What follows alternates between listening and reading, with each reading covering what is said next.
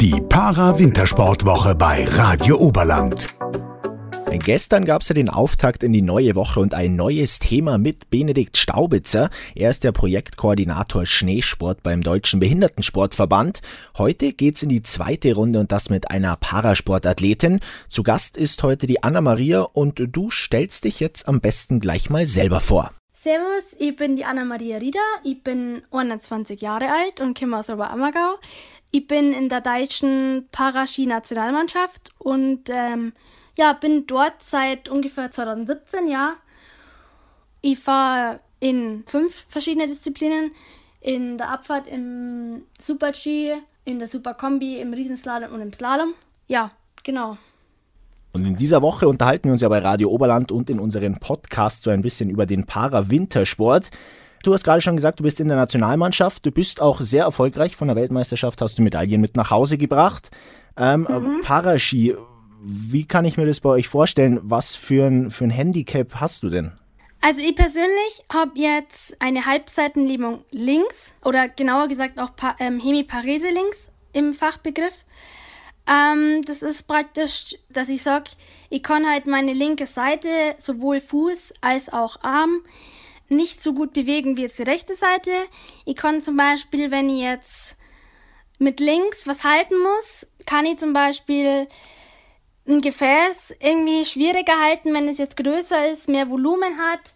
Oder bei mir ist es auch so, dass ich ähm, mit links so ein bisschen, ja, ich würde nicht sagen humpel, aber halt schon mit dem rechten Fuß, ich sag mal, einen schöneren Gang habe wie mit links. Und ich habe auch, also ich gebe jetzt einfach mal ein Beispiel, dass wenn ich jetzt ähm, ein großes Glas Wasser habe, dass ich das halt, ja, wie ich schon vorhin gerade eben gesagt habe, nicht so gut mit links greifen kann. Das heißt, ich muss dieses Glas halt zum Beispiel gegen eine Wand schieben und dann kann ich es mit der linken Hand greifen. Beziehungsweise ich klemme ja auch oft viele Sachen einfach so zwischen Ellenbogen und jetzt Brust. Das waren jetzt die Beispiele aus dem Alltag. Jetzt bist du aber auch bei Weltmeisterschaft auf Ski mit dabei. Wie beeinträchtigt das Ganze dich da? Ja, allgemein ist es so, dass ich beim Skifahren ähm, nur mit einem Stock fahre, weil ich halt mit links diesen Stock nicht so gut greifen kann, dass ich sage, okay, ich kann da jetzt gescheit umstimmen und kann da jetzt gescheit Skifahren damit. Es ist auch so, dass ich beim Skifahren den, den Linksschwung nicht so sauber hinkriege wie jetzt den Rechtsschwung, weil ich dieses linke Bein so ein bisschen nicht ein Problem darstellt, aber ja, so ein bisschen im Weg ist, weil ich mit dem linken Bein beim Linksschwung jetzt zum Beispiel nicht so mit die Knie neid drücken kann, wie man sich das vorstellt oder wie beim, beim rechten Bein jetzt ausgesehen. Ja, das ist dann nicht so ein halber Pflug, aber das behindert meinen mein Linksschwung. Ja, Genau. Und jetzt fährst du ja besser Ski als ein Großteil der Menschen, der wahrscheinlich sonst so auf der Piste unterwegs ist. Was fasziniert dich denn am alpinen Skisport und dann auch am Rennenfahren? Ähm, ja, was fasziniert mich? Mir fasziniert, dass es ein gewisses Gefühl von Freiheit ist, dass ich sagen kann, okay, ich bin frei, ich kann äh, im Winter, wenn es so viel Schnee hat und kalte Temperaturen hat und auch optimalerweise natürlich Sonne hat, äh, Skifahren, ich kann das machen, was ich was ich lieb, was ich gern mache, was ich schon seit meiner Kindheit mache. Und was mich auch noch fasziniert, ist daran, dass ich sage, okay, ich kann äh, mich mit Leuten aus der ganzen Welt messen. Ich kann sagen, ich kann bei Rennen zeigen, mein Können zeigen, zeigen, was ich drauf habe, ähm, was in mir steckt. Das fasziniert mich irgendwie, ja, dass ich sage, oder das motiviert mich irgendwie, ah, dass ich sage, ich kämpfe drum, irgendwie aufs Podest zu fahren oder eine gute Platzierung einzufahren. Und ähm, ja, das macht mir auch Spaß. Jetzt hast du davon gesprochen, seit deiner frühesten Kindheit stehst du schon auf Ski. Wie hat denn deine Karriere angefangen? Wann waren deine ersten Schwünge? Ich habe relativ früh Skifahren gelernt. Ich habe mit ungefähr zwei oder zweieinhalb Jahren Skifahren gelernt ähm, und habe auch tatsächlich mit vier Jahren mein erstes Rennen beschritten, weil es kam dadurch, dass ja wie in die Wege gelegt wurde, weil meine Eltern selber Skitrainer sind und ähm, dadurch haben sie mich halt mal auf die gestellt und haben gesagt, ja, probier das doch mal aus, ob dir das taugt. Und mir hat das voll Spaß gemacht und voll taugt. Und dann habe ich gesagt, gut, dann mache ich das weiter. Mit vier Jahren, was bist du dann für Rennen gefahren? Das, waren das äh, ganz normale Gaurennen oder hier im Umkreis oder war das da auch schon Richtung Paraski dann unterwegs? Na, also es war so, ich hab, ähm, bin früher einfach ganz normale Kinderskirennen beziehungsweise dann Gaurennen gefahren. Ähm, habe auch ganz normal bei, bei meinen Eltern haben beide auch eine betreuen praktisch eine Skigruppe und da habe ich auch immer von klein auf ganz normal mittrainiert und sie haben nie irgendwie eine Extrawurst draus gemacht oder nie gesagt, okay, so geht es nicht, äh, wir müssen das jetzt anders machen, wir müssen für dich das extra machen. Ich bin auch immer alle Rennen mitgefahren, mir hat es zwar auch viel Spaß gemacht, ich war vielleicht ergebnismäßig jetzt nicht gerade vorne mit dabei, aber mir hat es total viel Spaß gemacht und bin tatsächlich erst relativ ich sage mal, spät in den Paraskisport eingestiegen, weil ich das durch Sochi entdeckt habe, weil in Sochi waren ja auch schon mal ähm, Paralympics und ich habe das im Fernsehen gesehen und habe gewusst, okay, ich habe diese Behinderung und habe das gesehen, dass Menschen halt mit Behinderung auch Skifahren können, auch ziemlich gut Skifahren können, dass die da Chancen haben. Und dann habe ich zu meinen Eltern gesagt, ich möchte auch mal ja, ich habe immer früher gesagt, bei den anderen fahren, weil sie ja doch, weil wir ja doch ein bisschen anders sind wie jetzt, ich sag mal, Menschen mit ohne eine Behinderung. Und so ist es halt dann entstanden, dass äh, wir da mal Kontakt aufgenommen haben und ähm, seitdem bin ich dabei. Dann nimm uns doch mal ein bisschen mit. Wie war dieser Übergang, ähm, wo du dann praktisch in den Leistungssport gekommen bist? Wo gibt es da in Bayern oder auch bei uns im Oberland die Ansprechpartner? An wen wendet man sich da? Ja, ähm, also bei mir war es, ich sage mal so, bisschen, ja, ich würde mal sagen, ein Sonderfall, weil ich relativ schnell in die Nationalmannschaft gekommen bin, weil man hat schon gemerkt hat, okay, sie ist relativ gut. Aber wenn man natürlich jetzt sagt, okay, man ist hier neu und man, man, man kann auch vielleicht, keine Ahnung, noch nicht so gut Skifahren oder so, dann klar gibt's auch den bayerischen Verband und ähm, da wird man optimal betreut.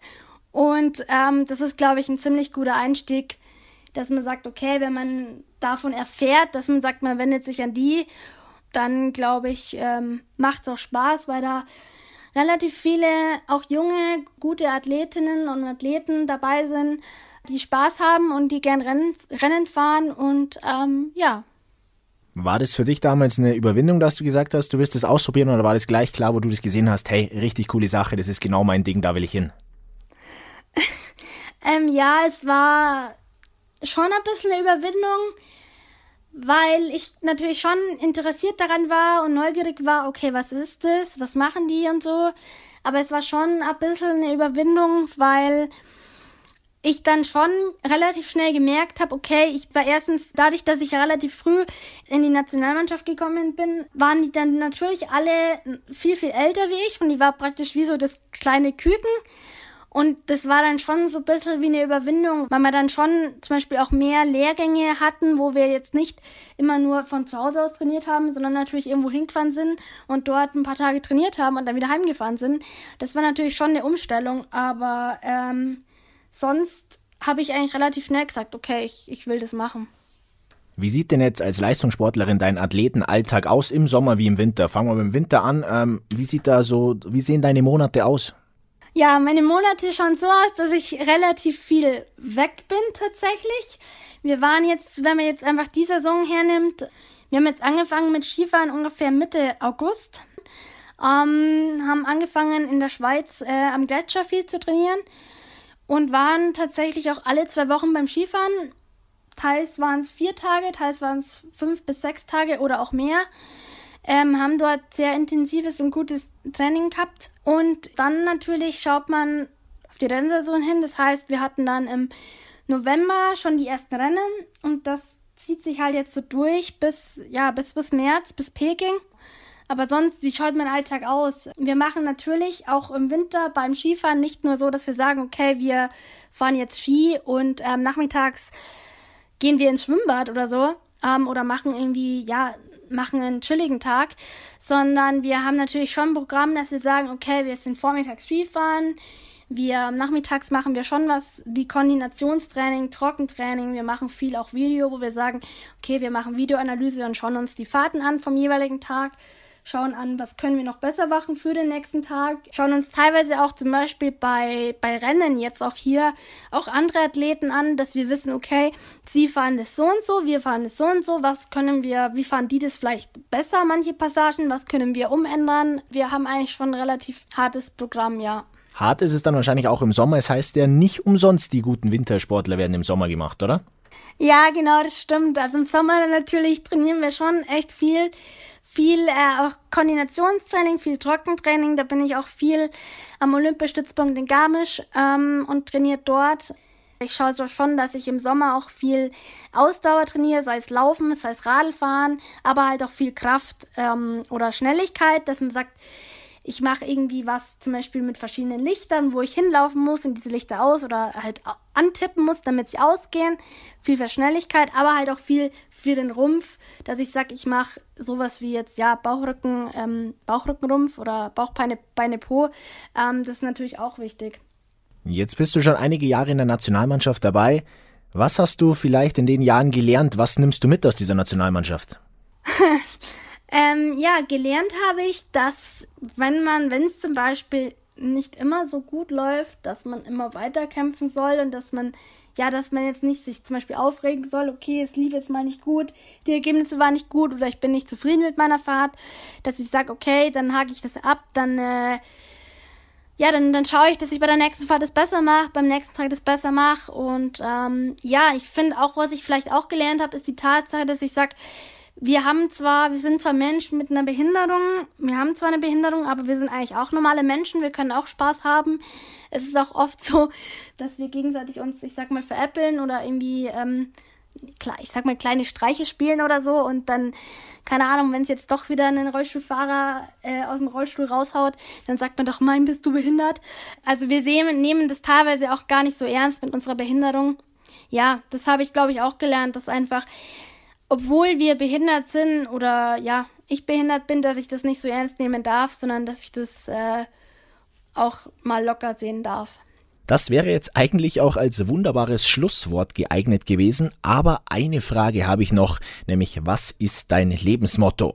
Ja, vielleicht das Lebensmotto Go Hard or Go Home, weil ich sag, okay, wenn ich jetzt nicht sag, ähm, ich gebe jetzt bei Rennen zum Beispiel Vollgas und ich versuche mein Bestes rauszuholen und ich versuche alles zu geben, was ich kann, mein ganzes Können zu zeigen, zu zeigen. Und dann kommt was Gutes raus, dann ist es ja immer schön, als wie wenn ich sage, mir geht's nicht gut oder ich schaffe das nicht, ähm, es funktioniert ja eh nicht, dann lasse ich es lieber gut sein, sondern ich versuche immer auch bei jedem Training, egal jetzt im Sommer oder im Winter, mein Bestes zu, zu zeigen und auch ähm, über 100 Prozent zu gehen und das zu zeigen, was ich drauf habe, was ich kann. Und auch ganz wichtig bei mir ist so die Sache, dass ich sage, ich habe Spaß. Weil wenn ich ähm, Spaß habe, dann fahre ich meistens auch Gucci. Und dann, ähm, ja, kommt was Gutes dabei raus. Und ähm, das ist bei mir ein ziemlich großer Faktor. Und ähm, ich glaube, das ist so, ja, die Tatsache, die ich so, ja, die, die ich so dabei sein muss, dass, äh, dass es funktioniert.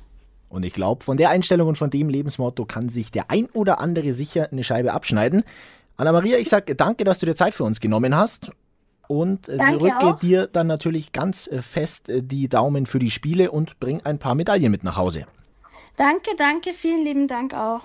Und ja, es hat ähm, sehr viel Spaß gemacht, ähm, bisschen was über mich zu erzählen. Das war jetzt Teil 2 unserer Para-Wintersport-Reihe bei Radio Oberland in dieser Woche. Alle Infos dazu gibt's wie gewohnt unten in den Show Notes. Da sind auch die direkten Ansprechpartner jederzeit zu finden. Und morgen geht's dann schon in Runde Nummer 3.